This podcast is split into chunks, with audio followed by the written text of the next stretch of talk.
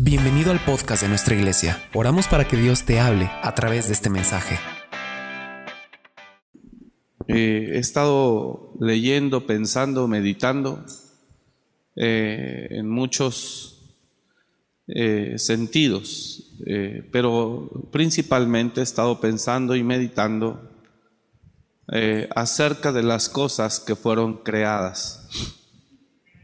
Y algo que he estado pensando y meditando acerca de las cosas que fueron creadas es que las cosas que fueron creadas tienen una vigencia, eh, pero también eh, las cosas que fueron creadas tienen un principio y tienen un fin, pero también las cosas que fueron creadas he encontrado que tienen un eh, límite. Eh, en el libro del Génesis veo Dios, veo cómo el Señor creó. Y ahí es donde yo observo que las cosas creadas tienen un comienzo y un fin, y que también las cosas creadas tienen un límite. Cuando yo miro la Biblia, he estado leyendo varios libros de la Biblia, en el Antiguo Testamento, en el Nuevo, eh, y eso es parte también de la, de la vida del ser humano. Yo creo, conforme a lo que está escrito, que todo tiene un fin, un principio y un fin, pero también creo que todo tiene un límite.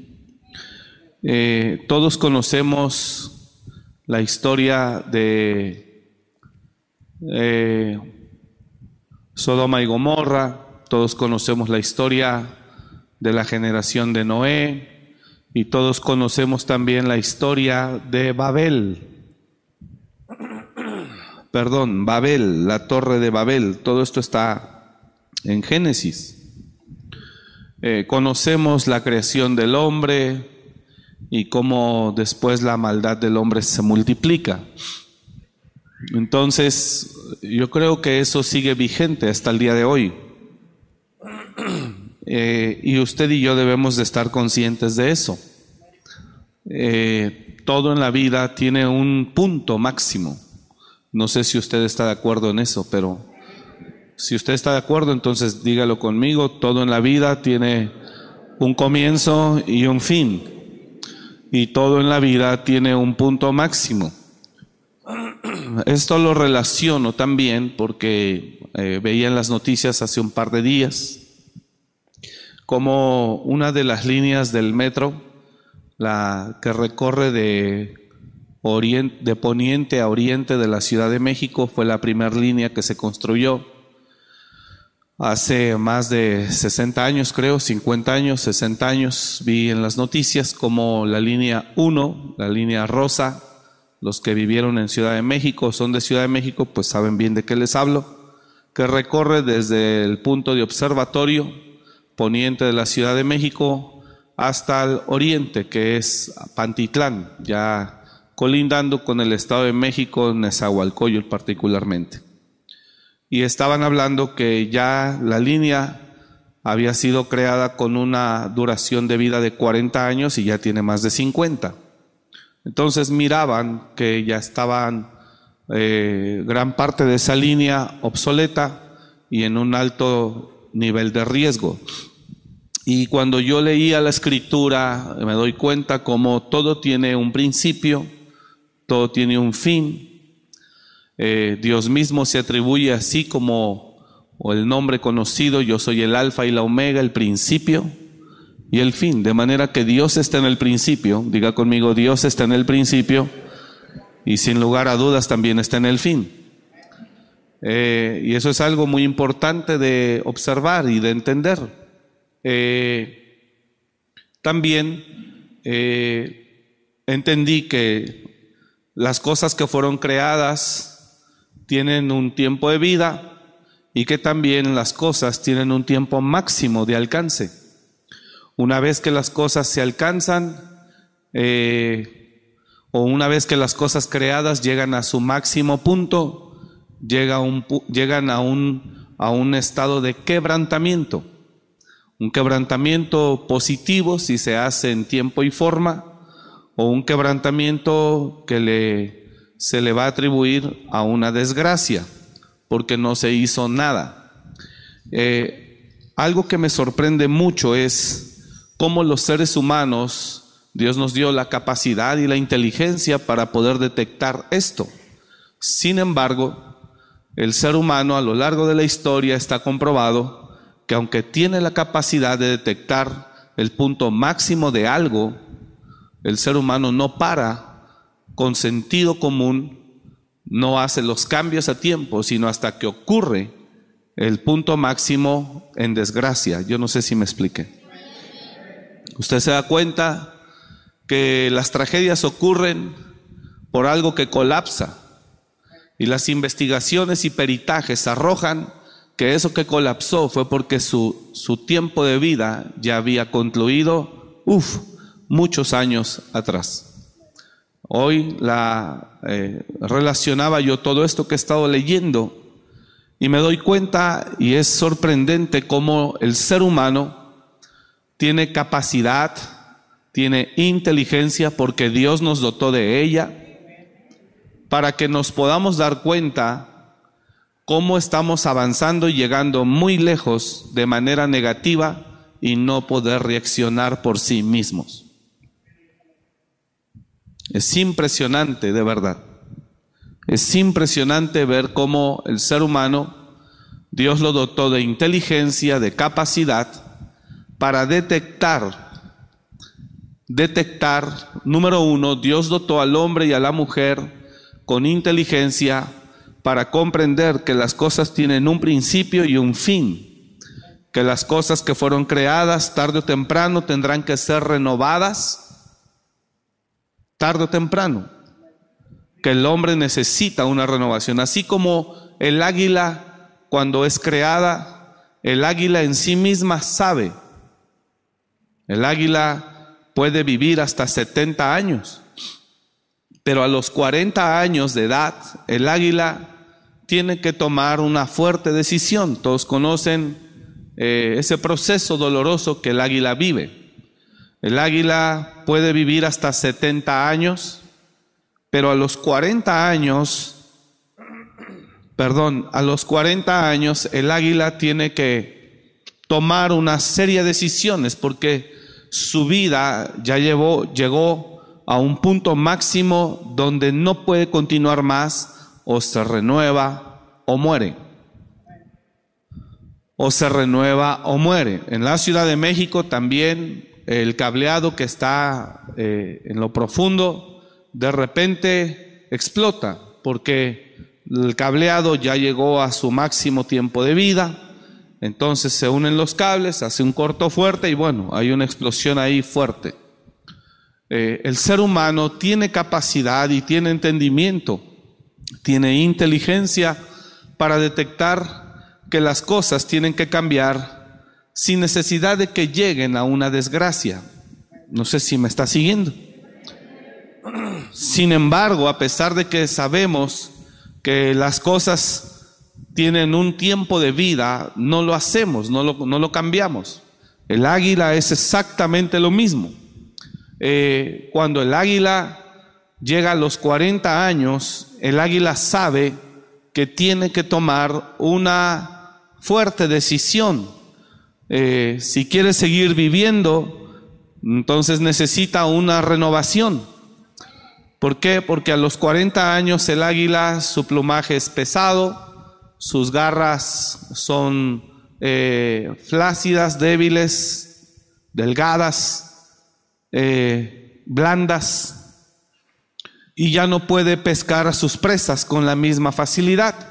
Su plumaje se hace pesado, no puede volar con la misma ligereza que lo hacía cuando estaba joven y por supuesto su pico se ha encorvado de manera que también se le dificulta poder cazar.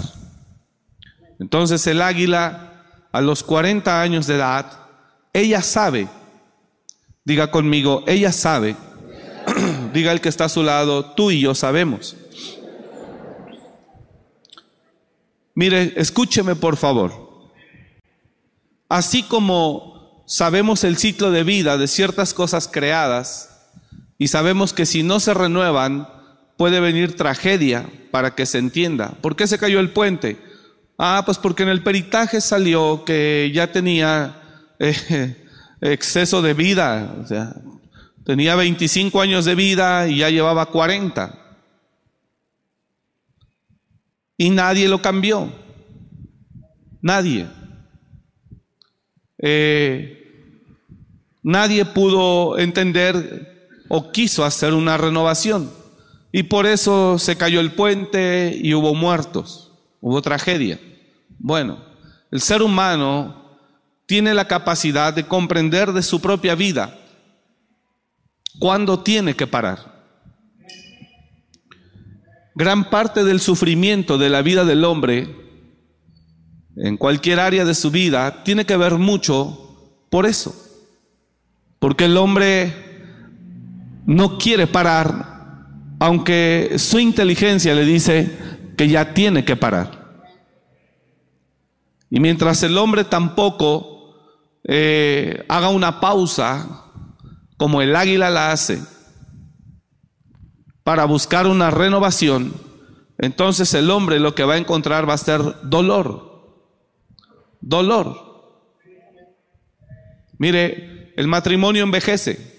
Si no hay una renovación, se va a acabar. El trabajo y la prosperidad añadida dentro de ese trabajo también va a llegar a un punto de fin. Y si él no aprovechó los años de las vacas gordas, eh, no va a poder enfrentar las vacas flacas. El águila, si quiere vivir 30 años más, debe de renovarse, de lo contrario, morirá. Entonces, el águila por sí misma, por sí misma entiende que ya necesita una renovación. Ella por sí misma lo entiende y ella por sí misma eh, empieza o busca ese proceso de renovación que es doloroso, pero que es necesario. El ser humano entiende que tiene que parar en muchas cosas, pero no paramos. No paramos hasta que las cosas eh, colapsan por sí mismas, porque no tenemos la capacidad de parar. Por ejemplo, eh, ya soy adulto, tengo mi familia, las cosas no me salieron tan bien y a consecuencia que no me han salido tan bien tengo que recurrir a ir a vivir a la casa de mis padres, pero yo ya voy no solo o sola, sino voy con mi familia. Y mi familia, mi papá, mi mamá me dicen, está bien, quédate unos días. Pero la persona no tiene la capacidad o no quiere entender que unos días eran unos días, no diez años. Y entonces llega un momento en que el papá o la mamá le dicen, hijo, hija, con todo el dolor de mi corazón, yo creo que ya es tiempo. Y la persona se ofende y se molesta. Cuando la persona debe de entender, ya colapsó el asunto ahí. Los seres humanos así somos. Debemos una tarjeta de crédito y así nos hacemos, nos hacemos, nos hacemos, nos hacemos, hasta que le llega ya una orden de embargo porque aún las llamadas las, las desviaba, no las tomaba, hasta que ya llega una orden de embargo, hasta que ya entra en un litigio, hasta que ya entra en una crisis y ahora llega la gente molesta, prepotente, la autoridad y usted se olvida de cuál es la razón de esa molestia y usted ahora se pone también al tú por tú y se hacen escándalos y se hacen cosas fuertes. Pero, y hay algunos cristianos que dicen, no, es que el diablo me está dando con todo. Y pues por supuesto que no es el diablo, es uno mismo, ¿no? Eh, la pregunta es, ¿por qué dejamos avanzar las situaciones? Ahora, yo quiero que usted aprenda, o usted y yo aprendamos esta noche, que todo tiene un máximo punto de quebrantamiento o de quiebre. Todo, diga conmigo, todo tiene un punto de quiebre en la vida. Entonces el águila a los 40 años de edad tiene que tomar esa seria decisión. Y la seria decisión tiene que ver o me renuevo o muero. O me renuevo o muero. Un pastor tiene que tomar esa decisión. O me renuevo o adiós ministerio. Eh, un mecánico automotriz con la nueva tecnología o se renueva, se actualiza o va y se despide y se dedica a otra cosa. Entonces, el punto con los seres humanos es que eh, sabemos la necesidad de la demanda que hay sobre nuestras vidas, pero no sabemos parar hasta que las cosas colapsan. Y cuando las cosas colapsan, entran en un estado de mayor crisis que lo que, que el proceso que demandaba una simple renovación. Ahí es donde radica gran parte del sufrimiento y del dolor en el que muchos nos encontramos. Y yo le yo observaba y yo leía y decía, ¿por qué nosotros vemos que las cosas van avanzando, van avanzando, van avanzando y simplemente no las podemos parar? Eh, ¿Sí me está siguiendo o no? Bueno, entonces el águila dice, quiero vivir más tiempo, se remonta a la montaña, allá entre las rocas, se aparta eh, y empieza a golpear su cara, su pico principalmente contra las rocas hasta quebrarlo. Imagínense lo doloroso que debe ser eso. Pero el águila lo tiene que hacer valientemente. Se le remonta por allá en las alturas, entre las rocas, ahí anida, ahí se queda 150 días. 150 días para que le salga un nuevo pico. Cuando le sale un nuevo pico, con ese pico arranca su plumaje y arranca sus garras. Y espera que le nazcan las garras. Y espera que le nazca el plumaje. Ese periodo lleva 150 días. Después de esos 150 días, el águila es joven, es chaborruca. Hoy la gente le gusta sentirse joven, pero para, para seguir haciendo lo malo. Hoy la gente le gusta sentirse joven, pero para seguir haciendo lo malo, para seguir viviendo en pecado, practicando el pecado. Poca es la gente que se cuida por salud. La mayoría es por vanidad. Esa es la razón o la motivación. Eh, por supuesto, es una motivación absolutamente incorrecta.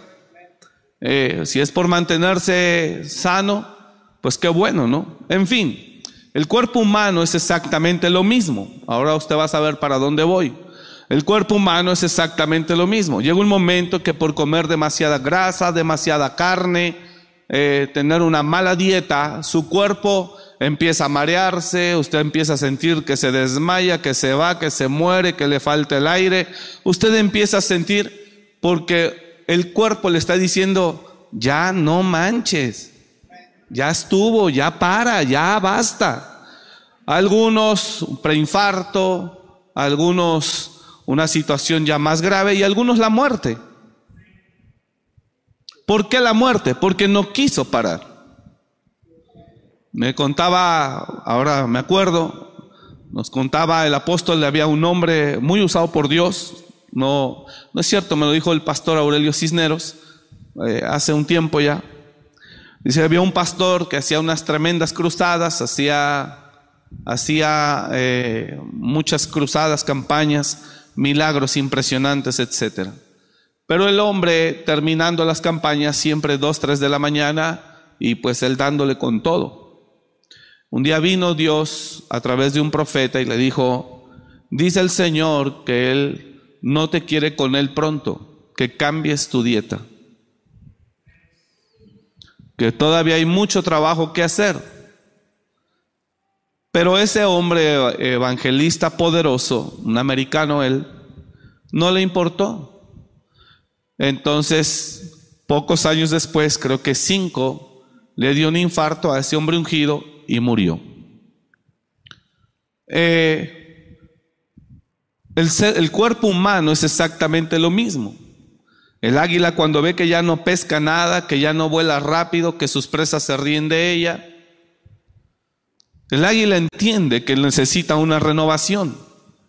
a nivel pastoral, también los pastores necesitamos una renovación.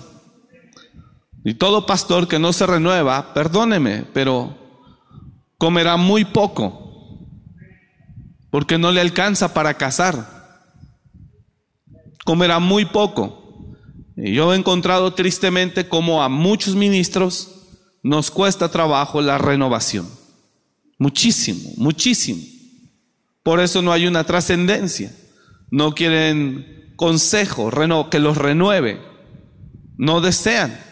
Eh, me estuvieron dando ahora eh, el evento del domingo de oración, me dijeron nada que ver con lo que se esperaba. Eh, me mandaron videos, mucha gente, pastor. Gracias a los que fueron, nosotros cumplimos. Ahora, nosotros tenemos posibilidad tal vez de eh, aconsejar o apoyar. No queremos el protagonismo, pero sí apoyar de la visión que Dios nos ha dado, podemos compartir para ser más efectivos en el nombre de Jesús. Pero usted les dice, perdón, no hablo solo de los organizadores de este evento, hablo de todos lados.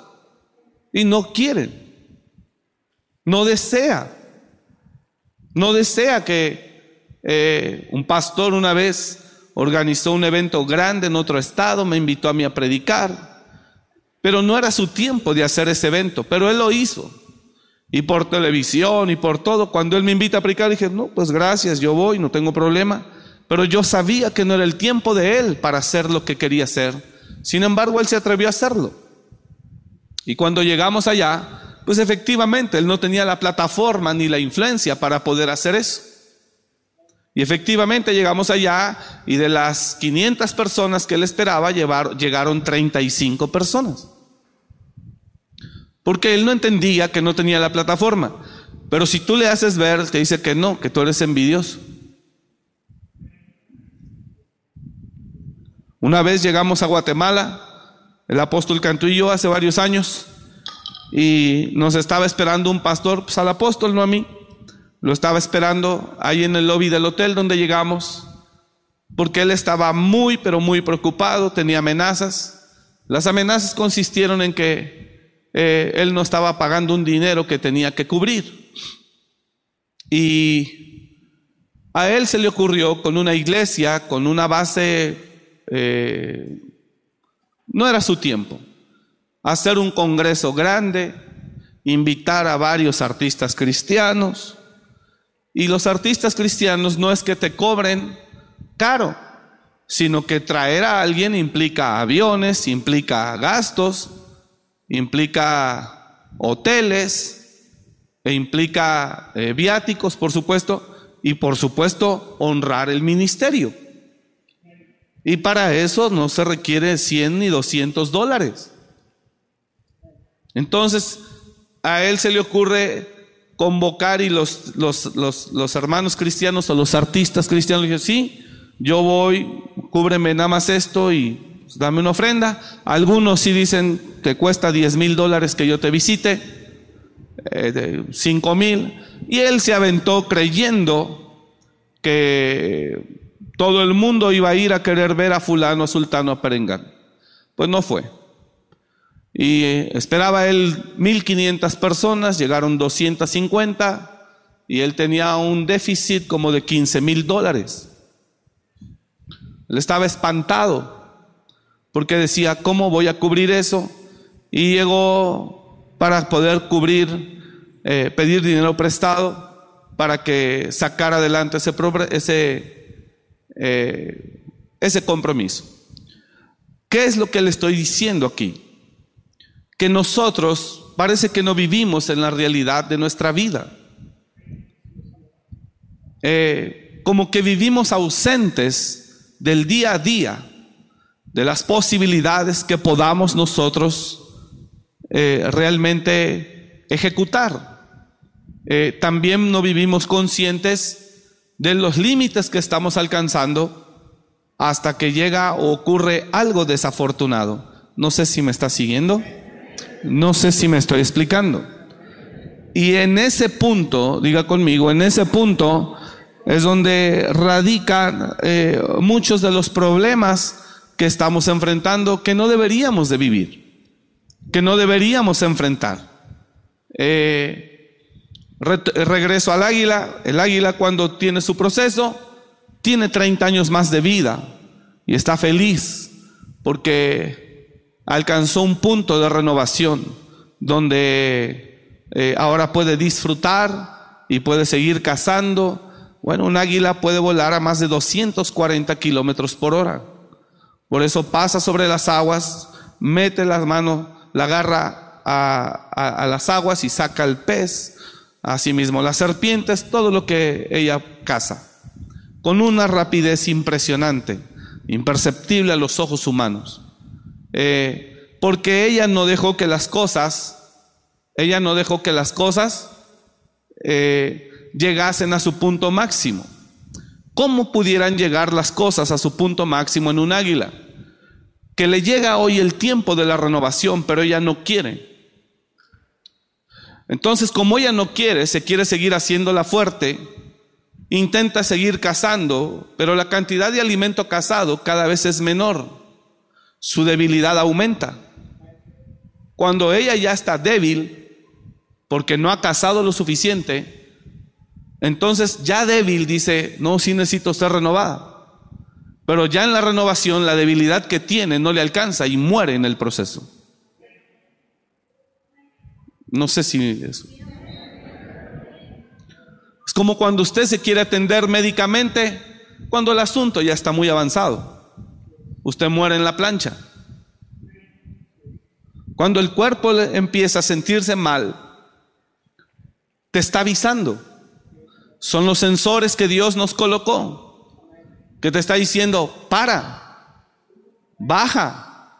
El dolor es un sensor. Cuando usted anula el dolor y no cura el problema, usted está haciéndose un daño y se está sentenciando a muerte. Porque el dolor es lo que le está avisando que algo anda mal. Y si usted se enfoca solo en quitar el dolor, si usted se enfoca solo en quitar el dolor, y no revisa por qué se generó ese dolor, entonces usted posiblemente internamente está dejando crecer algo que le puede causar la muerte o un daño irreversible. ¿Por qué no parar?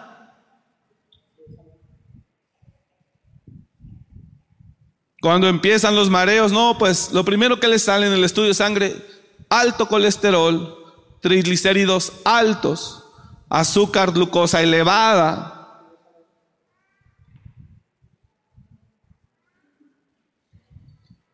¿Qué le está diciendo su cuerpo? Que todo fue creado con un límite. Diga el que está a su lado, todo fue creado con un límite. Y si usted ignora eso, pues la tragedia lo va a alcanzar, la tragedia vendrá. Dígalo conmigo fuerte, todo fue creado con un límite. Usted sigue tomando sin parar, prepárese para una cirrosis. No, que el Señor me sana, que lo sana ni que nada. Usted sigue así como está manejando las cosas en su matrimonio, prepárese para quedarse solo o sola. Porque todo fue creado con un límite. Este mundo que usted ve, este mundo que usted ve, estas montañas que usted ve, son producto de un mundo que llegó a su límite. Y hablamos del diluvio. Después del diluvio el mundo quedó así. Islas desaparecieron, islas nacieron. Los continentes cambiaron. Porque todo llegó a un límite. Las personas no vemos los límites, justificamos los estados. Justificamos el por qué me divorcié, Justificamos el por qué estoy así económicamente. Justificamos todo, pero nunca queremos reconocer que dejamos las cosas avanzar. Y cuando las personas no reconocen que dejaron las cosas avanzar, ¿cómo podrá venir un cambio o una renovación? Entonces, lo que yo deseo que esta noche quede grabado en nuestro corazón para poder avanzar a lo que quiero compartir es que todas las cosas fueron creadas con un límite. ¿Está usted de acuerdo? Su cuerpo fue creado con un límite. Todo lo que fue creado tiene un límite. Dice la Biblia en Génesis 6. Vaya conmigo ahí, por favor. Aconteció que los hombres se multiplicaron sobre la faz de la tierra. Muchos. Aconteció que cuando, cuando comenzaron los hombres a multiplicarse sobre la faz de la tierra y les nacieron hijas, siguiente verso, que viendo los hijos de Dios que las hijas de los hombres eran hermosas, tomaron para sí mujeres, escogiendo entre todas. Siguiente verso dice, y dijo Jehová, no contenderá mi espíritu con el hombre para siempre, porque ciertamente él es carne, más serán sus días 120 años. Míreme acá, por favor. Hasta ahí dejamos el texto, pégalo por favor, ahí déjalo. Cuando ve Dios que la maldad de los hombres era mucha, dice el Señor, y Jehová dijo, no contenderá mi espíritu con el hombre para siempre. Bueno, porque ciertamente él es carne, mas serán sus días 120 años. Óigame acá, por favor. Antes de que Dios determinara que el hombre viviera 120 años, el hombre podía vivir 400, 500, 600, 700, 800 y hasta casi mil años.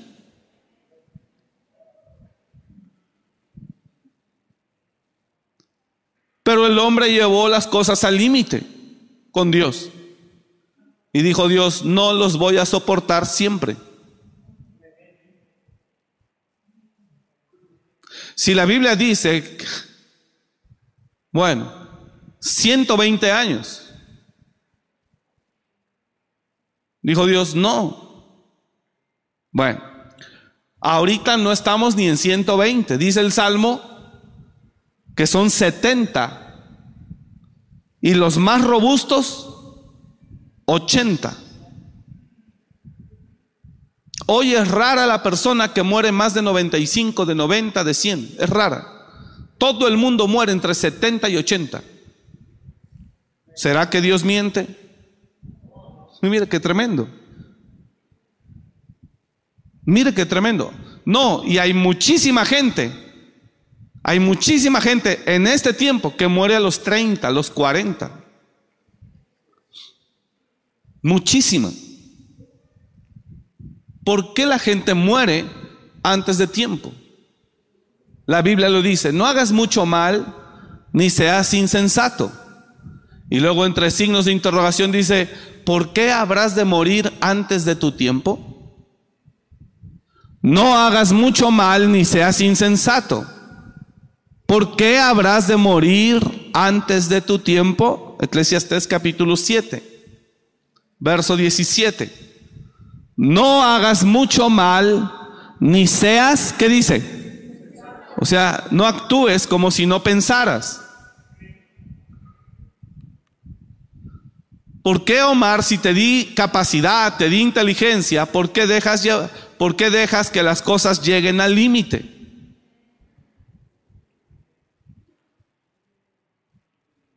Es lo mismo un dolor de muela, ¿no? No nos atendemos a tiempo y pasamos unas noches que dices, mejor llévame, Señor.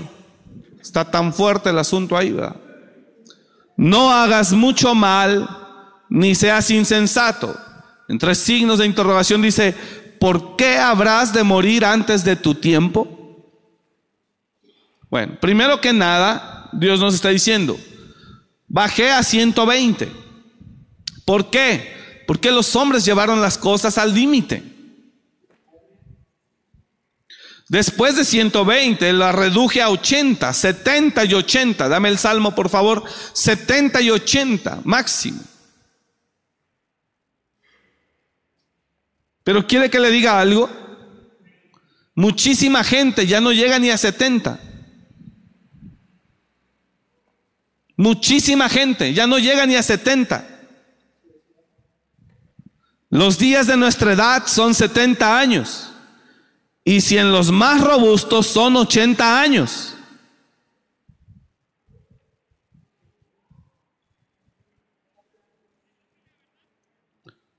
Los días de nuestra edad son 70 años. Y si en los más robustos son 80 años.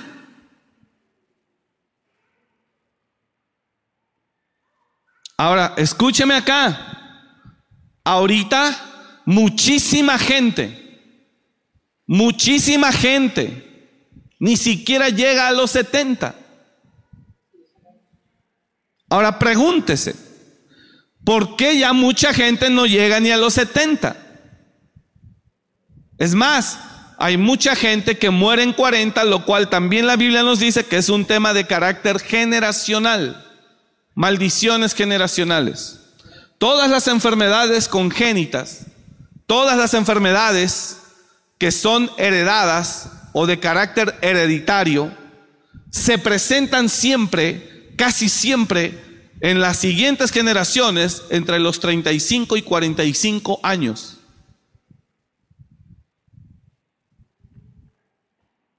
Y en poco tiempo, ¡pum!, hacia abajo. Lo que yo quiero hablar esta noche es que usted y yo entendamos que todas las cosas fueron creadas con un, no le oigo, con un límite. Diga el que está a su lado, todo tiene un límite. Mira hermano, Dios nos ama y Él es bueno. Dije, Dios nos ama y Él es bueno. Él es bueno, Él es bueno de verdad, nos da mucha chance. Dice la Biblia, oh grande el Señor en misericordia, tardo para la ira, grande en misericordia, pero que de ningún modo tendrá por inocente al culpable.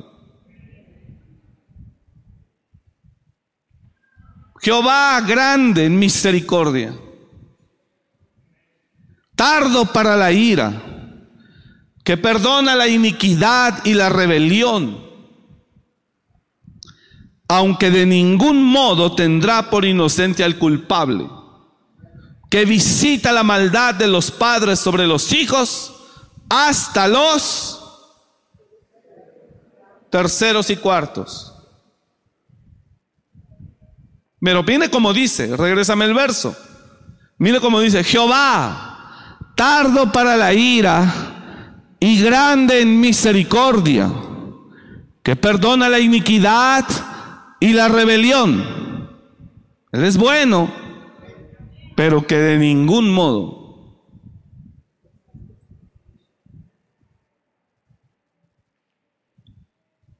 Bueno, ya voy a empezar a aplicar. Solamente quiero que le quede claro, todas las cosas fueron creadas con límite, todas. ¿Puede decirlo conmigo por última vez para empezar a aplicar? Todas las cosas fueron creadas con un límite. Por eso cuando usted está en el trabajo y está haciendo o empieza a hacer las cosas mal, lo dejan, lo dejan, lo dejan, lo dejan. Es más, quizá hablen con usted para que corrija, pero si usted no corrige, lo siguen dejando, lo siguen dejando, pero usted va a llegar a, va a llevar las cosas a un punto donde digan, bye, se acabó. Aplico ahora. ¿A dónde el hombre del siglo XXI está llevando este mundo? ¿A dónde estamos llevando este mundo? Todas las organizaciones sociales, los políticos, los gobiernos, los medios de comunicación, los periodistas. Veía en el noticiero eh, de Televisa y dice la conductora, ¿y por qué no? Y saca la bandera Hoy se celebra el mes, bla, bla, bla, bla, bla. ¿Y por qué no? Y cuando pasan el reportaje, perdóneme, son rostros a veces tan, tan grotescos, haciendo bailes en las calles seductores y sensuales, a la vista de todas las generaciones. Y cuando termina el reportaje, la conductora sonriendo. ¿A dónde los gobernantes que están a favor están llevando este mundo? ¿A qué límite? Gobernantes, políticos, congresistas, líderes, grupos sociales, periodistas, medios de comunicación, muchísimos canales de televisión, ahora en este tiempo, en este mes, en la esquina del recuadro de su pantalla, ahí están los colores. Marcas, todos sus productos salieron ahora con eh, marcas de vehículos, hicieron autos por el orgullo. LG. Y todos ellos, multimillonarios, millonarios, preparados, entendidos, no se dan cuenta que están llevando el mundo al límite.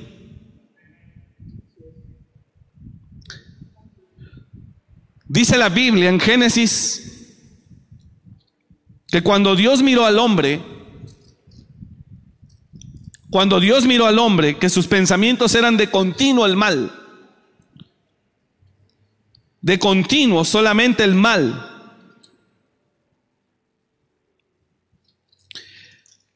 Y vio Jehová que la maldad de los hombres era mucha en la tierra.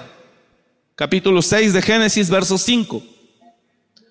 Y vio Jehová que la maldad de los hombres era mucha en la tierra y que todo designio de los pensamientos del corazón de ellos era de continuo, de continuo, que dice solamente el mal. No, llevaron las cosas al límite. Toda la gente, había, hay una persona, un artista, artistas también, que influyen sobre masas impresionantes. Pues no sé lo que vaya a hacer mi hija, mi hijo o mi hija, con ganas de estar ahí y voltearle un cachetadón de veras, hermano. Yo sé que esto es considerado, oh, qué homofóbico. No callaremos. Y no nos interesa a quién le agrade y a quién no. No me interesa lo que digan. Porque yo estoy parado sobre las leyes morales y divinas. Aunque el mundo vaya al revés, no me importa. Sé quién soy y en quién he creído. Y, voy, y no voy a negociar mis convicciones. No las voy a negociar, no las vamos a negociar. No negociaremos nuestras convicciones. No lo haremos. Deberíamos de salir, no tengo esa plataforma, sino yo mismo organizaría una marcha y decir, Dios hizo hombre y mujer y saldríamos también a manifestarle al mundo que somos muchos también los que creemos en la palabra de Dios y en la moral de Dios. Pero no tengo una influencia. No la tengo. Lo invité a orar al venustiano y ¿cuántos fueron?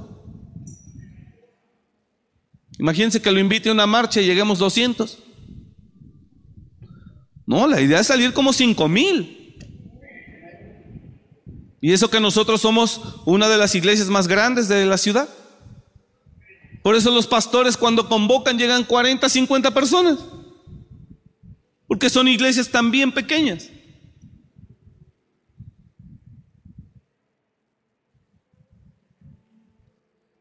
Pero claro que me gustaría pero no voy a negociar con mis convicciones. Cuando menos si no salgo a manifestarme, cuando menos no negociaré mis convicciones. Entonces, artistas, periodistas, medios de comunicación, políticos, líderes religiosos también,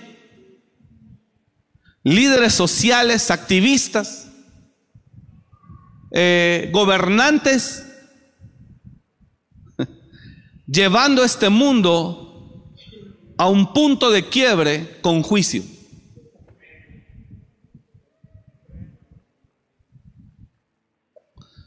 Porque aunque están preparados y tienen doctorados y tienen todo lo que usted quiera, son ciegos, guías de ciegos.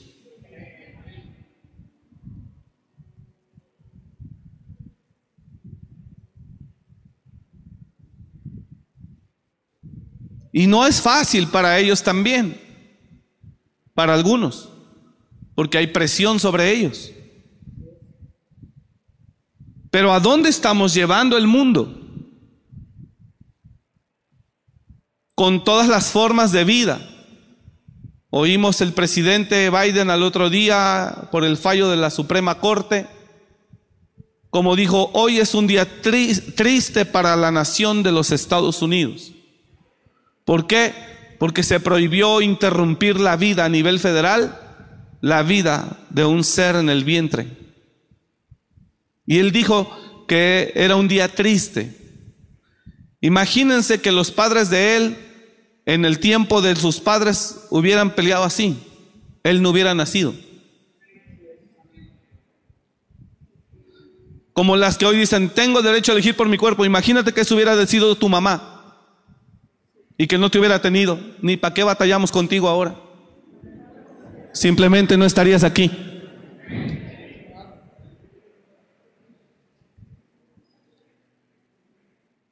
Como se dice vulgarmente y feo, cuando alguien le está agrediendo a su hijo, me hubiera sentado en ti cuando te tuve. Imagínate que se lo dijeran hoy a los que están a favor del aborto, me hubiera sentado en ti y que lo hubieran hecho. ¿Quién eres tú para interrumpir la vida de otro ser? ¿Quiénes somos para interrumpir la vida de otro ser? Y todo esto es por la vida irresponsable de pecado sexual que viven. Porque queremos vivir pecados sin consecuencias.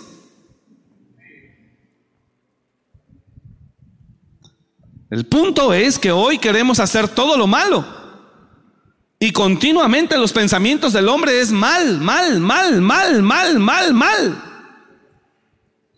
Queremos hacer todo lo malo y que nadie nos diga nada. Entonces, ¿sabe para dónde vamos? ¿Sí tiene idea para dónde vamos? Es tan fácil entender esto, no sé si es difícil para usted, pero es tan fácil entender para dónde vamos. Así que cuando venga alguien y te diga otra cosa, Mire la Biblia. Y vio Dios que la maldad de los hombres era mucha en la tierra, Génesis 6.5. Y que todo designio de los pensamientos del, del, corazón de ellos era de continuo solamente el mal. Y mire lo que dice Dios. Y se arrepintió Jehová de haber hecho hombre en la tierra. Y le dolió en su corazón. Y Jehová dijo, raeré de sobre la faz de la tierra a los hombres que he creado. Desde el hombre hasta la bestia y hasta el reptil y las aves del cielo, pues me arrepiento de haberlos hecho.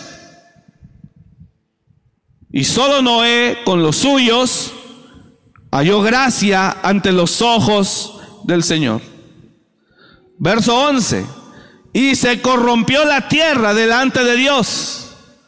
Y estaba la tierra en los tiempos de Noé llena de violencia. Y miró Dios la tierra. Y aquí que estaba corrompida porque toda carne había corrompido su camino sobre la tierra. Dijo pues Dios a Noé, he decidido el fin de todo ser porque la tierra está llena de violencia a causa de ellos, y aquí que yo los destruiré con la tierra. Por eso esta tierra en la que usted y yo habitamos no es la misma tierra de la de antes de Noé. Al menos lo que usted mira, montañas, montes, no es lo mismo.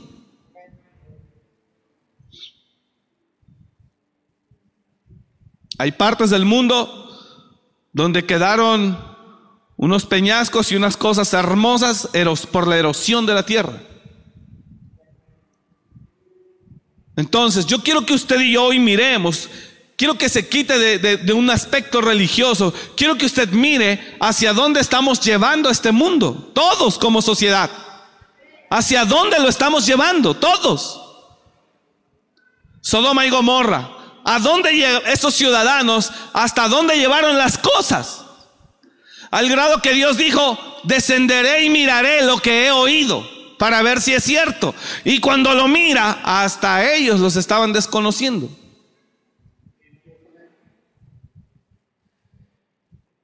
Entonces yo solo quiero que sepa usted y yo, que sepamos algo esta noche. Todo lo que fue creado fue creado con un límite. No sé si me está siguiendo. Génesis 11. Tenía entonces toda la tierra una sola lengua y unas mismas palabras. Tenía entonces toda la tierra una sola lengua y unas mismas palabras. Quiero que entienda, todo fue creado con un límite. Y aconteció que cuando salieron de oriente, hallaron una llanura en la tierra de Sinar y se establecieron allí. Y se dijeron unos a otros, vamos, hagamos ladrillo y cosámoslo con fuego. Y les sirvió el ladrillo en lugar de piedra y el asfalto en lugar de mezcla. Y dijeron, vamos, edifiquémonos una ciudad y una torre cuya cúspide llegue al cielo y hagámonos un nombre por si fuéramos esparcidos sobre la faz de toda la tierra. Cinco. Y descendió Jehová eh, y descendió Jehová para ver la ciudad y la torre que edificaban los hijos de los hombres.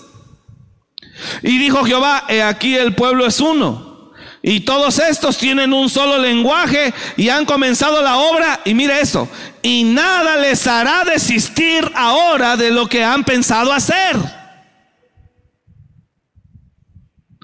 Ahora pues, descendamos y confundamos allí su lengua para que ninguno entienda el habla de su compañero. Así los esparció Jehová de allí sobre la faz de la tierra y dejaron de edificar la ciudad. O sea, el hombre no para, el hombre no para, el hombre no para. Si Dios no interviene, el hombre no para. Hoy, ayer, antier, llegué a una tienda a pagar mi teléfono, las líneas de teléfono. Toda esa tienda, toda esa tienda estaba llena de sodomitas, toda. Todos los que atendían ahí, sodomitas, todos.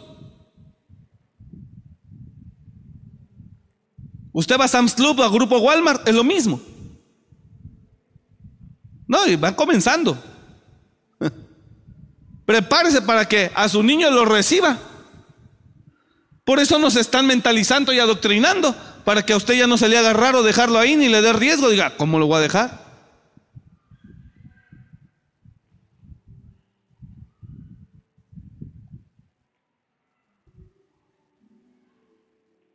Ellos tienen su plan y su propósito.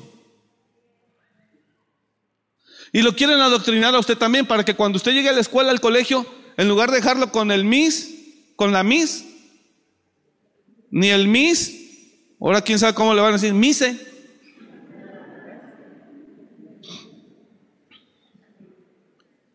Mire, hace muchos años, pero muchos años yo no era cristiano. Yo vivía en la frontera, era joven, Guapo, obviamente, claro. Hace muchos años yo vivía en la frontera, no era cristiano.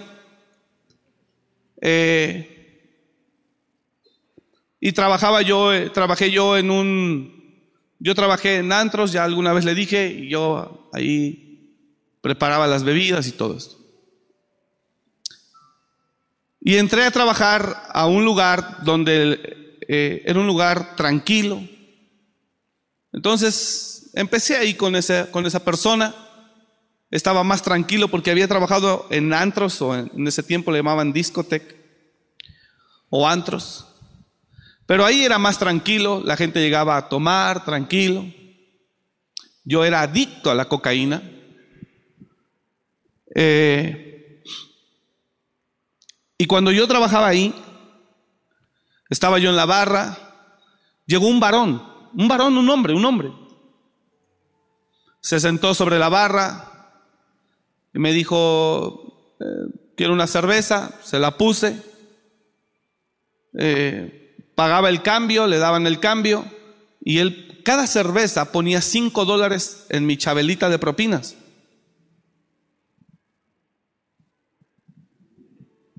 Oye, la cerveza valía 3 dólares y medio. Y él ponía 5 dólares. Y otra y otra. Y se aventó como cuatro ahí sentado y él mirándome cómo yo hacía mi trabajo, preparaba bebidas. Eh, teníamos un sanitario de servicio, pero yo le dije a Juan, un encargado de ahí, le dije, te encargo tantito la barra y fui al baño, al baño de los clientes. Cuando llego allá, el hombre, ese que estaba ahí sentado, se mete allá al baño, saca una bolsa con polvo blanco y empieza a inhalar.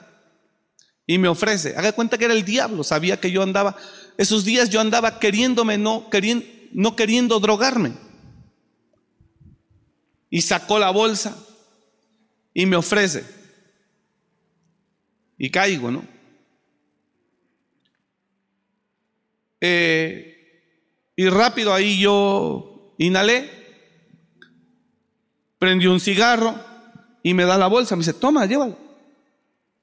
Pues cuando yo inhalo, pum, me prendo otra vez y entonces regreso a la barra, sigo atendiendo y vuelvo a salir al baño por la bolsita que él me había dado para volver a meterme. Y cuando él llega ya me saca otra bolsa. Y mientras yo estoy inhalando, el tipo se me acerca y me quiere tocar. Y se veía bien machincito, fíjese. Entonces me hago para atrás y me dice, es que me gustas.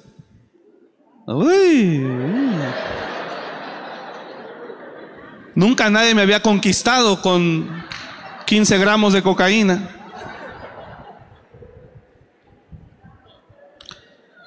Y entonces le dije yo a él, le dije, sorry, pero no, no, no, yo le voy a las chivas. Y le dije, y si es por lo que me acabas de dar, dime cuánto es. Pero yo te respeto, le dije, pero a mí no me agradan esas cosas. No, discúlpame, perdón, perdón, discúlpame. No, yo te la di de amigos y no sé qué. Y me regreso a la barra, me pongo a trabajar, dan las 3 de la mañana, salgo del trabajo, agarro mi carro. Y cuando agarro mi carro, él está arriba de su carro, me echa las luces y es él, me está esperando. Y entonces como yo salí del trabajo, dije, ahora sí, ya estoy libre, ya no tengo responsable. Me fui con él. Y fuimos a un lugar feo, donde había mujeres, cosas feas. Pero Él me llevó ahí para que yo entrara en un estado de deseo sexual.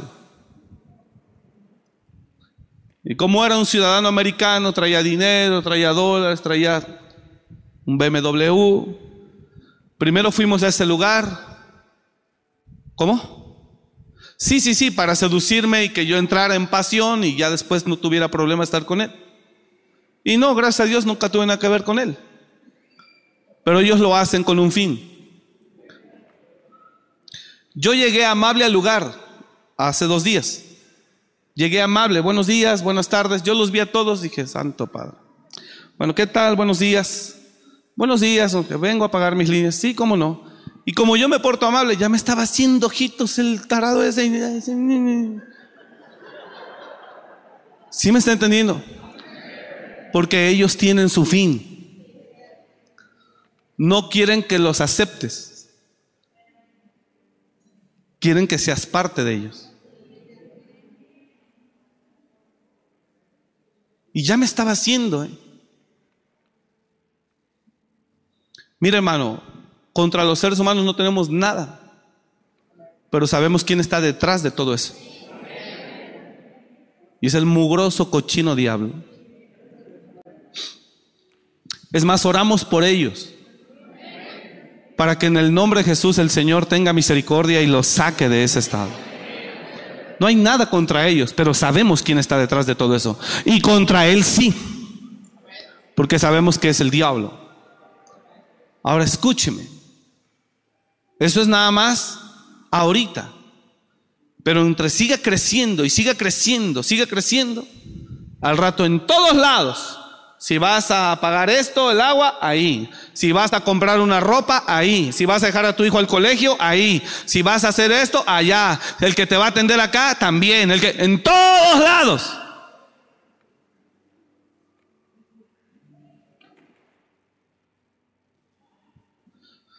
Ya hay. Muchísimo.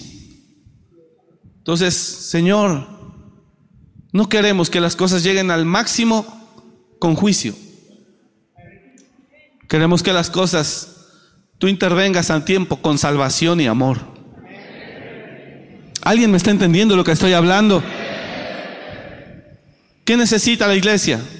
Mantener sus convicciones firmes. Y más necesita la iglesia orar fuerte y caminar en orden delante de Dios conforme a los principios y a las leyes morales. En Babel, Dios tuvo que intervenir también, porque el hombre no iba a parar, dijo Dios, estos no van a parar. En Sodoma Dios tuvo que descender y mirar, porque dijo, estos no van a parar, la perversidad de ellos era grave, dice la escritura, grave. La perversidad de Sodoma y Gomorra era grave. Y no encontraron ni a 50, ni a 45, ni a 40, ni a 30, ni a 20, ni a 10 justos. Entonces, la pregunta es, ¿por qué si los seres humanos tenemos capacidad, inteligencia, Dios nos dotó de ello, ¿por qué dejamos ir las cosas al límite? ¿Por qué dejamos llevar las cosas al máximo punto? Al grado que Dios tiene que intervenir pero Dios tiene que intervenir a veces con dolor, con juicio, con tragedia, para que el ser humano entienda que la forma en la que se empeña en vivir no es la correcta delante de Dios. ¿Por qué dejamos crecer tanto las cosas? Y la enseñanza reflexiva era a dónde estamos conduciendo este mundo. Periodistas, líderes mundiales, líderes internacionales, líderes sociales, activistas, gobernantes, políticos usando la influencia de artistas. ¿Sabe que los políticos pusieron eh, en puestos, eh, en candidaturas, perdón, artistas que no tienen ni idea de lo que es política, pero como fueron figuras públicas en algún momento, figuras deportivas, figuras, diferentes eh, rubros de la vida, y, ganaron, ¿no? El señor Cuauhtémoc Blanco, ¿qué tendría que hacer como político? Dios santo.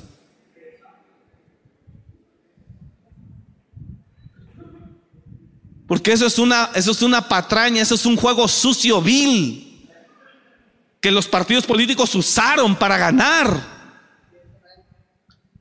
No les importa que el gobernante que pusieron sea una persona tapada, que no sepa nada. Los partidos nada más por sus intereses. Mira, pongamos a este. Tiene 5 millones de seguidores, ni modo que no voten por él, aquí 50 mil eh, en el estado de Morelos. Porque le voy a decir algo, hermano. En las votaciones, los gobernantes, los candidatos no ganan por millones. Ganan poca gente es la que vota y poca gente, y con esa gente, ¡pum! Y todos esos líderes están como si estuvieran ciegos, llevando a este mundo a un estado donde se van a encontrar con Dios. ¿La iglesia lo sabe, sí o no? ¿Por qué llevar las cosas al punto máximo? A un punto máximo de quiebre donde pueda haber un trato, un juicio fuerte. Concluyo con esto, no podemos estar llenando la tierra de pecado. No podemos estar llenando la tierra de pecado. Por favor, diga al de al lado, no contribuyamos. Porque el pecado causa maldición. El pecado causa pobreza. El pecado causa ruina. El pecado causa división. El pecado causa tristeza. El pecado causa desolación. No llenemos la tierra de pecado. Vivamos rectamente. Dije, vivamos rectamente. Honremos a Dios y a su palabra. Leía en Génesis también cuando Dios le dijo, Dios dijo de Abraham, encubriré a Abraham lo que va a hacer, lo que voy a hacer con él, dice, pero me gusta este verso que dice en capítulo 18 de, con eso concluyo, de Génesis, verso 16, dice, y los varones se levantaron de allí y miraron hacia Sodoma y Abraham iba con ellos acompañándolos. Solo concluyo de leer esto. Hay un verso que está muy poderoso. Dice, y Jehová dijo, encubriré yo a Abraham lo que voy a hacer. Oiga, oiga esto. Este es el, verso que quiero que usted entienda. Encubriré yo a Abraham lo que voy a hacer. 18. Habiendo de ser Abraham una nación grande y fuerte, y habiendo de ser benditas en él todas las naciones de la tierra, porque yo sé que mandará a sus hijos y a su casa después de sí, que guarden el camino de Jehová, haciendo justicia y juicio, para que yo le cumpla las promesas que le hice. ¿No entendió el verso usted?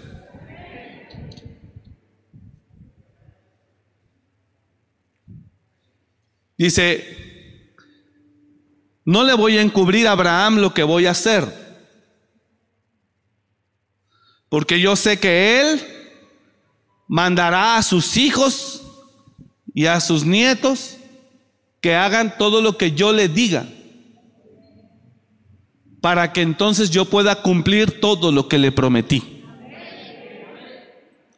Porque yo sé que Abraham es tan recto que mandará a sus hijos y a todas sus generaciones que hagan lo que yo le estoy pidiendo que haga, justicia para que sólo así le cumpla lo que yo le he prometido. ¿Usted comprendió? Verso 19 NTV para que lo entendamos mejor.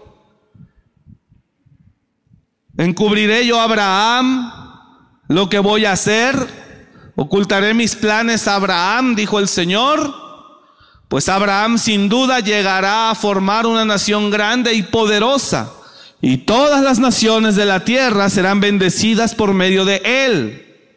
Siguiente verso, yo lo escogí a fin de que él ordene a sus hijos y a sus familias que se mantengan en el camino del Señor, haciendo lo que es correcto y justo, entonces yo haré por Abraham todo lo que le he prometido. Así que con todo respeto, pastor, digo hermano, padre de familia, todo el respeto que usted se merece, por favor póngase a hacer su trabajo con sus hijos. Para que Dios le cumpla lo que le prometió. No sé si me entendió. Póngase a hacer su trabajo con sus hijos. Póngase a hacer su trabajo con sus hijos que hagan lo recto y lo justo. Y usted y yo seamos los primeros en hacer lo recto y lo justo. Para que Dios pueda cumplir todo lo que nos ha prometido. No sé si usted entendió eso. Pongámonos a trabajar. Concluyo con esto, papá, mamá. ¿Cuánto sus hijos aman a Dios? Ahí habla del buen trabajo que usted ha hecho. ¿Cuántos sus hijos o sus hijas aman a Dios? Dos. ¿Cuántos sus hijos o sus hijas temen a Dios? Tres. ¿Cuánto desean sus hijos servir a su Dios?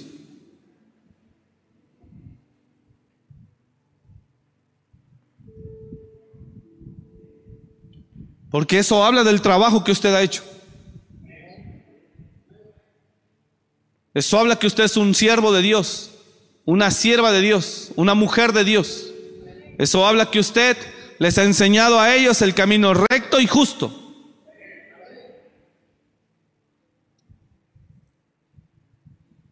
Que hable con ellos paz, pero no quieren. Entonces le falta carácter a usted.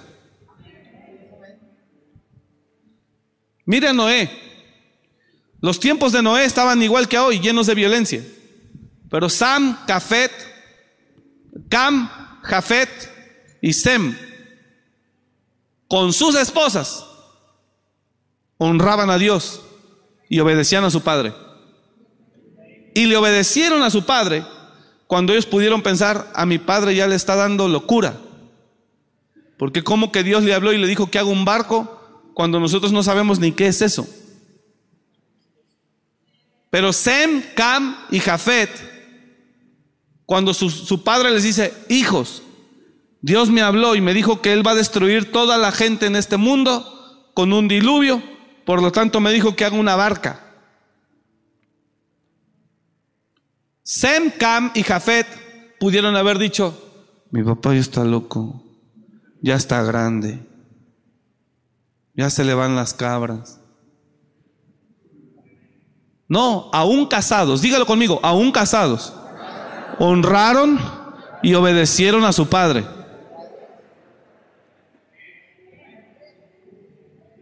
Y dice la Biblia que sobre cosas que no habían pasado aún, obedeció. Y fueron salvos. Noé, su mujer, sus tres hijos y sus tres nueras. Fueron los ocho con los que empezó el nuevo mundo. Pero esos hombres ya casados, ya adultos, obedecieron a un hombre viejo, un padre viejo, que como muchos jóvenes de hoy, no, mi papá no sabe nada, la vida ya es otra, este mundo es otro, no es como el de él.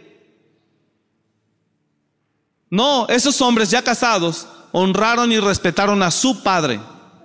Y no lo tacharon de loco ni le faltaron al respeto, sino que le obedecieron y le ayudaron a hacer el arca.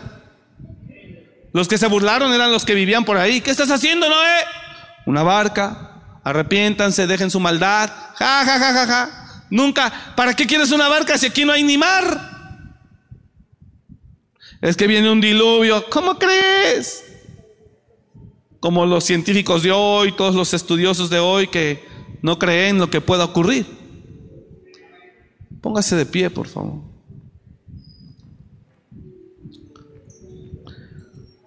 Estamos llevando las cosas al límite. Eso es lo que está pasando. No sé si usted me está entendiendo esta noche. Estamos llevando las cosas al límite, hermanos. Reaccionemos a tiempo, iglesia. Y no contribuyamos en el nombre de Jesús. Hagamos lo bueno y lo recto delante del Señor. Dije, hagamos lo bueno y lo recto delante del Señor. Busquemos lo bueno hagamos lo recto. ¿Me está siguiendo? No llenemos de violencia a este mundo. ¿Quiere que le diga algo? Lo platicábamos por ahí en un, cuando íbamos al hotel al apóstol Cantú, a la pastora Leti, días pasados, la semana pasada. Decía, mire, gran parte de lo que ocurra en Estados Unidos afecta al mundo. Si las siguientes elecciones gana el mismo gobierno que está hoy, el juicio se acerca. Pero si las siguientes elecciones gana eh, los que caminan bajo los principios, el Señor puede tener misericordia. Yo quiero decirle esta noche hoy con todo mi corazón y con toda responsabilidad, usted y yo podemos hacer la diferencia si oramos y si nos ordenamos. Es más, usted y yo podemos orar por el mundo para que Dios lo perdone y tenga misericordia y Dios le conceda. Usted y yo podemos hacer la diferencia. Diga el día al lado, tú y yo podemos hacer la diferencia. Mire, cuando Dios, a través de Jonás, soltó un decreto, una amenaza, una advertencia sobre Nínive. Después de que a Jonás Dios le puso su tratito, ya Jonás bien mansito fue a Nínive. Y llegó a Nínive y dijo, Nínive, ciudadanos de Nínive, si de aquí a 40 días ustedes no se arrepienten, si ustedes no se ordenan en la forma que viven, de la rapiña de sus manos, Nínive será destruida. Vino una advertencia. Y comenzó Jonás a entrar por la ciudad camino de un día y predicaba diciendo, de aquí a 40 días Nínive será destruida. Mira hermano, los líderes de este mundo, sociales, políticos, culturales, religiosos, muchos líderes de este mundo están usando la influencia de muchos, como artistas, como medios de comunicación, como periodistas, para llevar este mundo al punto de quiebre con juicio. Mira hermano, que si el Señor se desata y se levanta, Él no va a tener piedad.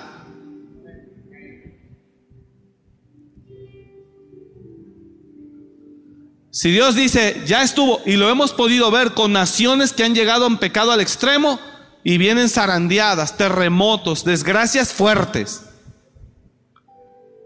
Pero nadie ve, nadie ve. Ya hay sequía, ya hay hambre, pero nadie ve. Todo el mundo está viendo cómo resuelve la sequía, mejor cómo detiene la sequía. Es diferente. No es lo mismo cómo resuelvo el problema a pensar por qué vino el problema. Nadie revisa por qué vino el problema. Todo mundo quiere resolver el problema. Los gobernantes así son. Cuando viene el problema, usan recursos. Ya destiné, mi gobierno destinó miles de millones de dólares para que se, se ayude a esa ciudad que quedó devastada. Ya destinó mi gobierno todo el apoyo para que... ¡Eh! No necesita eso. Necesita mirar por qué ocurrió. ¿De qué fregado sirve? Mi gobierno ha destinado todos estos fondos para que esto, para que el otro.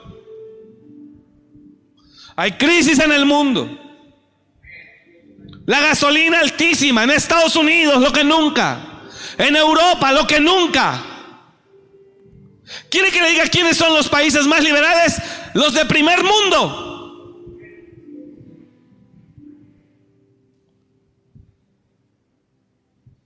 Los de primer mundo. Y oí al presidente, le pido a los empresarios que por favor bajen, no es tiempo de ganar, es tiempo de cuidar la economía de los estadounidenses. Yo he decidido quitar los 18 centavos de impuestos que cobrábamos por el combustible, los vamos a quitar para ayudar. ¿Y sabe cuánto pueden ayudar ellos? Cuando la gasolina está en 7 dólares el galón, cuando estaba en 4 dólares, en 3.80. Ahora está en siete. Lo más que ellos pueden ayudar si los empresarios no eh, quitan sus ganancias y el gobierno quita el impuesto, ni un dólar. Pero no se da cuenta el presidente, no se dan cuenta los gobernantes que Dios empieza a apretar y que ningún recurso natural en sus manos podrá salvar la crisis. Porque por mucho esfuerzo que él está haciendo, no sé si me está entendiendo, ni un dólar le puede bajar al galón. Dice, yo sé que esto no ayuda mucho, pero algo. No. Porque cuando Dios empiece, cuando Dios empiece, no habrá recursos de dónde sacarlo, hermano. Ahora, el punto aquí no es, el problema se presenta, ya mi gobierno destinó tantos millones para que se ayude a las familias necesitadas que quedaron en desgracia. No sino por qué no se sientan a meditar y decir, ¿por qué nos está pasando todo esto? Pero cuando quieres tú ir a hablar la palabra, te censuran, te callan, no quieren creer que tú puedes tener la razón, que no tienes los mismos estudios que ellos, pero tienes el Espíritu Santo y eso es suficiente para tener el entendimiento que ellos no tienen.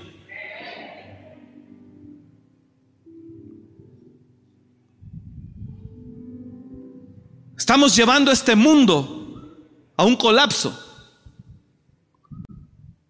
Aún los recursos naturales de este planeta se están acabando.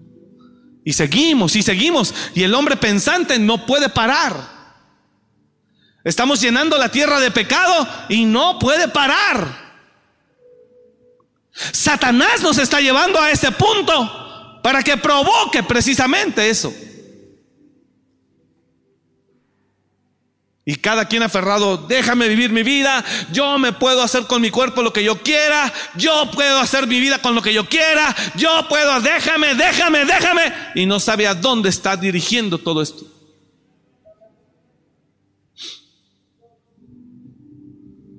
No se da cuenta. Son ciegos, guías de ciegos. Por eso Jonás llegó y dijo, señores, si de aquí a 40 días ustedes no se arrepienten, Nínive será destruida. Era una ciudad grande, camino de tres días, 120 mil personas vivían en esa ciudad. En esos años, hermano, uh, eran de las ciudades más grandes que podía haber. Las ciudades eran de 12 mil, de 15 mil, de 20 mil. De ese tiempo eran las ciudades. Una ciudad de 120 mil, haga cuenta una ciudad de México, hoy. Pero los hombres de Nínive, mire lo que hicieron, dice, creyeron a Dios. Diga conmigo, pararon. Vamos, dígalo fuerte, pararon. Ayer tuvimos capacitación aquí con el equipo que va a servir en el retiro contra las adicciones. Y le dije eso, si usted cree que no hay límites, los hay. Así que más nos vale que le paremos de cómo estamos haciendo las cosas. Y los hombres de Nínive creyeron a Dios. Mire, y proclamaron ayuno y se vistieron de silicio, desde el mayor hasta el menor de ellos. Y llegó la noticia hasta el rey de Nínive y se levantó de su silla, se despojó de su vestido y se cubrió de silicio y se sentó sobre ceniza. Hasta el rey. Yo espero que nuestro presidente municipal reconozca la necesidad de Dios en su vida y en su gobierno del gobernador también. Porque las cosas se pueden salir de la mano. Es más, no se pueden, se están. Se están. A falta de recursos, delincuencia incrementa. Robo, despojo. Y llegó la noticia hasta el rey de Nínive. Y se levantó de su silla se despojó de su vestido y se cubrió de silicio y se sentó sobre ceniza. E hizo proclamar y anunciar en Nínive por mandato del rey. Mire, ya eso lleva a otra característica. Una cosa es que llegó el predicador a decir arrepiéntanse, pero el rey le cayó el 20 y él mandó una orden. Eso lo hizo oficial. Por eso más le vale a cada gobernante que se ponga las pilas, porque Dios le va a demandar la sangre de su ciudad o del pueblo que gobierna. E hizo proclamar y anunciar en Nínive por mandato del rey y de sus grandes diciendo, hombres y animales, bueyes y ovejas, no gusten cosa alguna, no se les dé alimento ni beban agua, sino cúbrense de silicio, hombres y animales, y clamen a Dios fuertemente. Y conviértase cada uno de su mal camino, de la rapiña que hay en sus manos para ver si quizás Dios se volverá y se arrepentirá y se apartará del ardor de su ira y no pereceremos. Mire, suficiente. Dice la Biblia más adelante, dice, y miró Dios que se alinearon y se arrepintió Dios del mal que dijo que les haría. Así que usted y yo, usted y yo podemos ser los cinco justos de Sodoma por los cuales no se destruye la tierra. Los diez o los veinte. Entonces la iglesia, diga conmigo la iglesia, diga conmigo, somos los primeros que debemos de empezar a hacer lo recto y justo delante de Dios. Vamos, dígalo conmigo, la iglesia somos los primeros que debemos de dejar el pecado, la maldad, lo torcido y lo que no agrada a Dios. Somos la iglesia. Y por nosotros se puede detener mucho mal que viene sobre la tierra. Así que vamos a ordenarnos, hermanos, lo más que podamos en el nombre de Jesús. Y para que usted se pueda ordenar mucho, la clave es no alimente tanto su carne. No la alimentemos de veras, viendo cosas, oyendo cosas que no sirven. Cuídese, dígale al lado, cuídate, cuídate. Cuidémonos para que, mire, mire hermano, escúcheme esto. El que no tiene cuidado con su carne, la tentación se hace diez veces más fuerte. Pero cuando usted no alimenta su carne tanto, usted la tentación la puede controlar. Pero si usted anda en la chuletota, hermano, si usted anda en la carnota, ofrézcale tantito. Es más, aunque no se la ofrezcan, usted la busca. Bájele. De al lado, bájele. Bájele a la carne. Bájele a la carne. Bajémosle a la carne. Mira lo que escribí. Bájale a la carne. Mira lo que escribí. Ese era mi bosquejo. Bájele. Si le bajas a la carne, la tentación no se hace tan fuerte. Bájele. Bájele a las redes sociales. Bájele. Para que pueda hacer lo justo y lo recto delante de Dios. Usted y yo podemos hacer la diferencia. Amén. Usted y yo somos el pueblo de Dios en la tierra. Y podemos hacer que el Señor tenga misericordia. Y mire, sin necesidad de que Dios tenga que venir a matar por montones, miles. Si la iglesia hace la diferencia, Dios puede tener hasta misericordia de muchos de ellos y alcanzarlos para Cristo Jesús. Nadie tiene que morir si es necesario, porque Él no quiere la muerte del impío, sino que se arrepienta y sea salvo. Empecemos usted y yo. Señor, bendecimos tu nombre esta noche. Aquí estamos delante de ti. Oro para que tu palabra quede grabada en nuestro corazón. Que los primeros santos, limpios, rectos y justos seamos nosotros. Perdona nuestros pecados. Perdona nuestras iniquidades. Y santifícanos hoy. Santifícanos hoy, Señor. Ayúdanos a vivir una vida recta y justa delante de ti, oh Padre. Dígale a Él, santifícame, Señor. Límpiame, Señor. Quiero hacerlo recto delante de ti. En el nombre de Jesús. Señor, yo bendigo a tu iglesia esta noche. Te pido que cada uno entienda tu palabra esta noche. Que seamos los primeros que dejemos de delinquir, de robar, de mentir, de engañar. Los primeros que dejemos de fornicar, de adulterar. Los primeros que dejemos de robar. Los primeros que dejemos de maldecir, Señor. Sino que hagamos lo recto y bueno delante de tus ojos. Que seamos los primeros en amar, en perdonar. Que seamos los primeros en servir, Señor. Que seamos los primeros en hacer tu palabra. Por favor, ayúdanos a hacer lo recto delante de ti.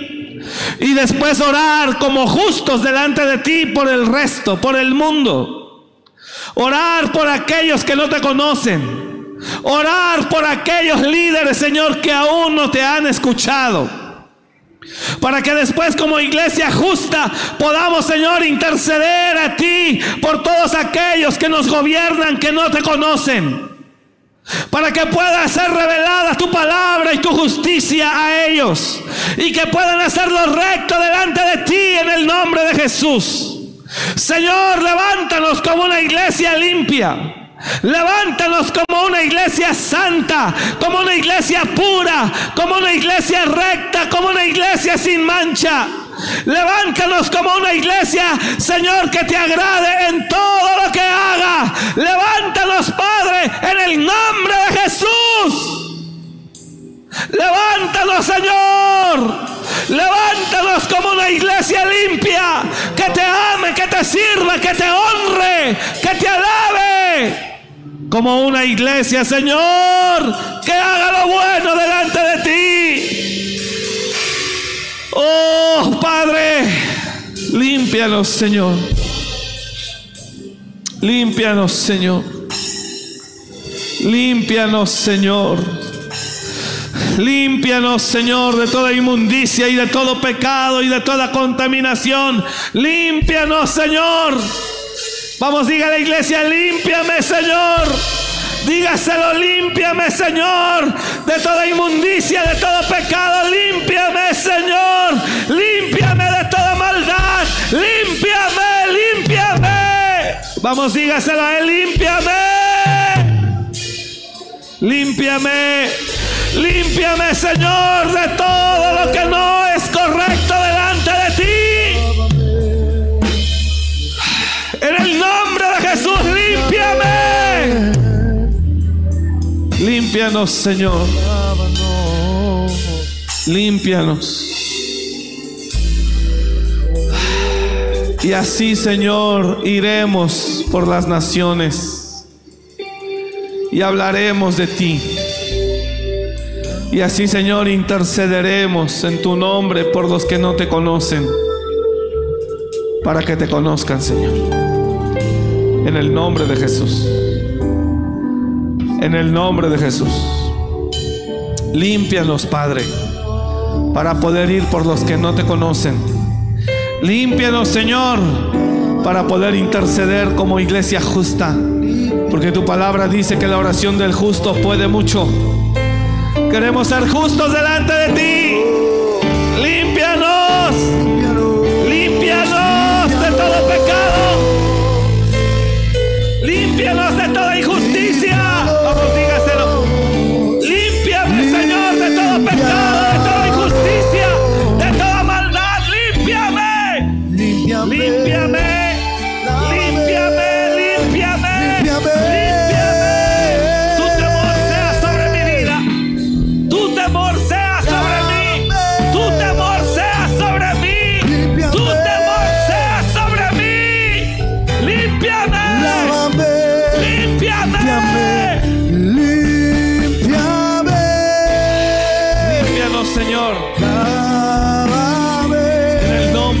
Jesús, límpianos. Límpiame. Límpianos. En el nombre de Jesús. Límpianos, oh Dios. En el nombre de Jesús. Señor, te bendecimos en esta noche. Recibe la gloria en el nombre de Jesús.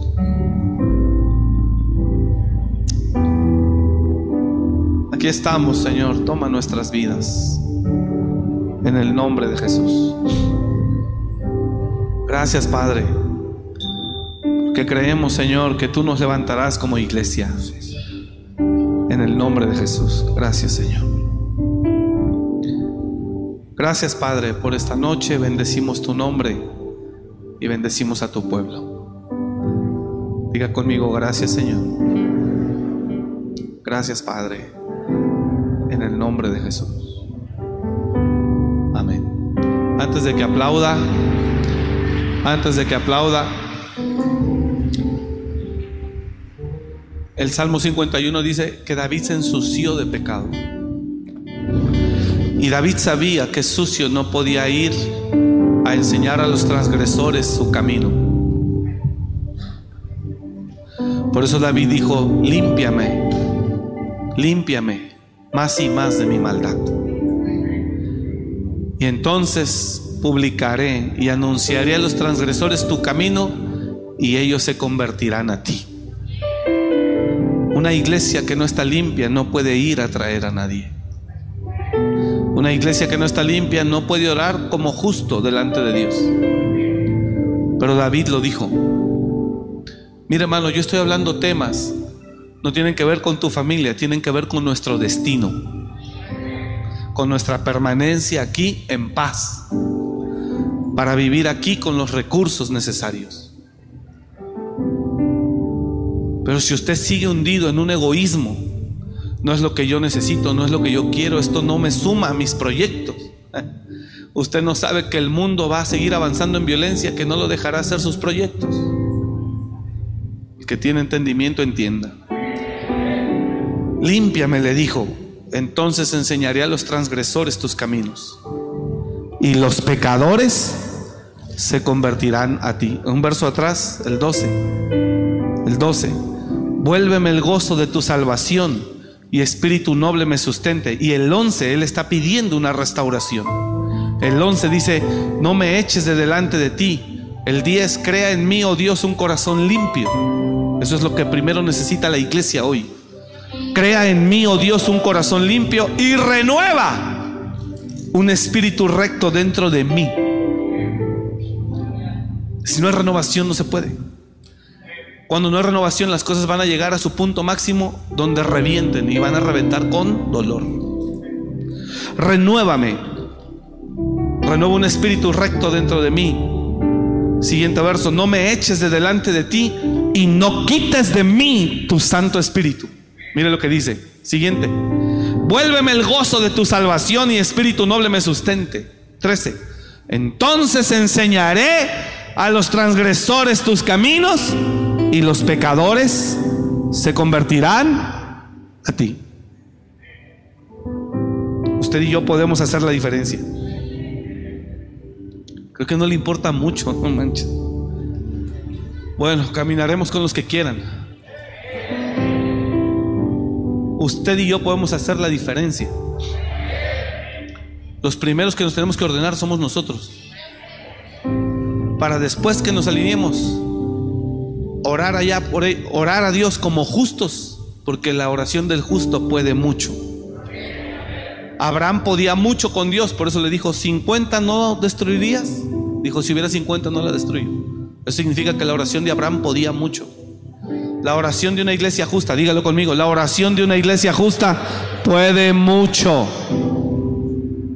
Y también David decía, si me renuevas, voy a hacer que los pecadores vengan a ti. Si usted y yo no hacemos eso, iglesia, y esto está grabado y queda escrito y predicado aquí, si usted y yo, aún los que están allá, y todos los que van a mirar esto, si usted y yo no hacemos esto ni entendemos esto, solo comprenda que las cosas seguirán hasta alcanzar su límite, donde Dios sea el que lo determine. No sé si me explique. Entonces, esto es una junta de trabajo. Esta es una reunión de trabajo. Sé que mañana tiene que ir a trabajar y sé que mañana, pero entienda lo que es primero. Entiéndalo, por favor. Ya quisiera venir diario. Viene cada ocho días o máximo dos veces por semana. Hermano, Entiende, esto es una junta de trabajo, esto no es un culto. Esto es una reunión de la iglesia que está analizando el comportamiento del mundo y que entiende lo que puede pasar. Esto es serio. Pero dice el Señor que usted y yo podemos hacer la diferencia. Así que empecemos por limpiarnos en el nombre de Jesús. Gracias por estar aquí. Bendigo su vida. Y que Dios le bendiga, que Dios le dé paz y le dé entendimiento sobre esta palabra. Bendigo a los que ofrendan y diezman en esta casa. Que Dios le multiplique en el nombre de Jesús. Amén. Que Dios le bendiga. Gracias.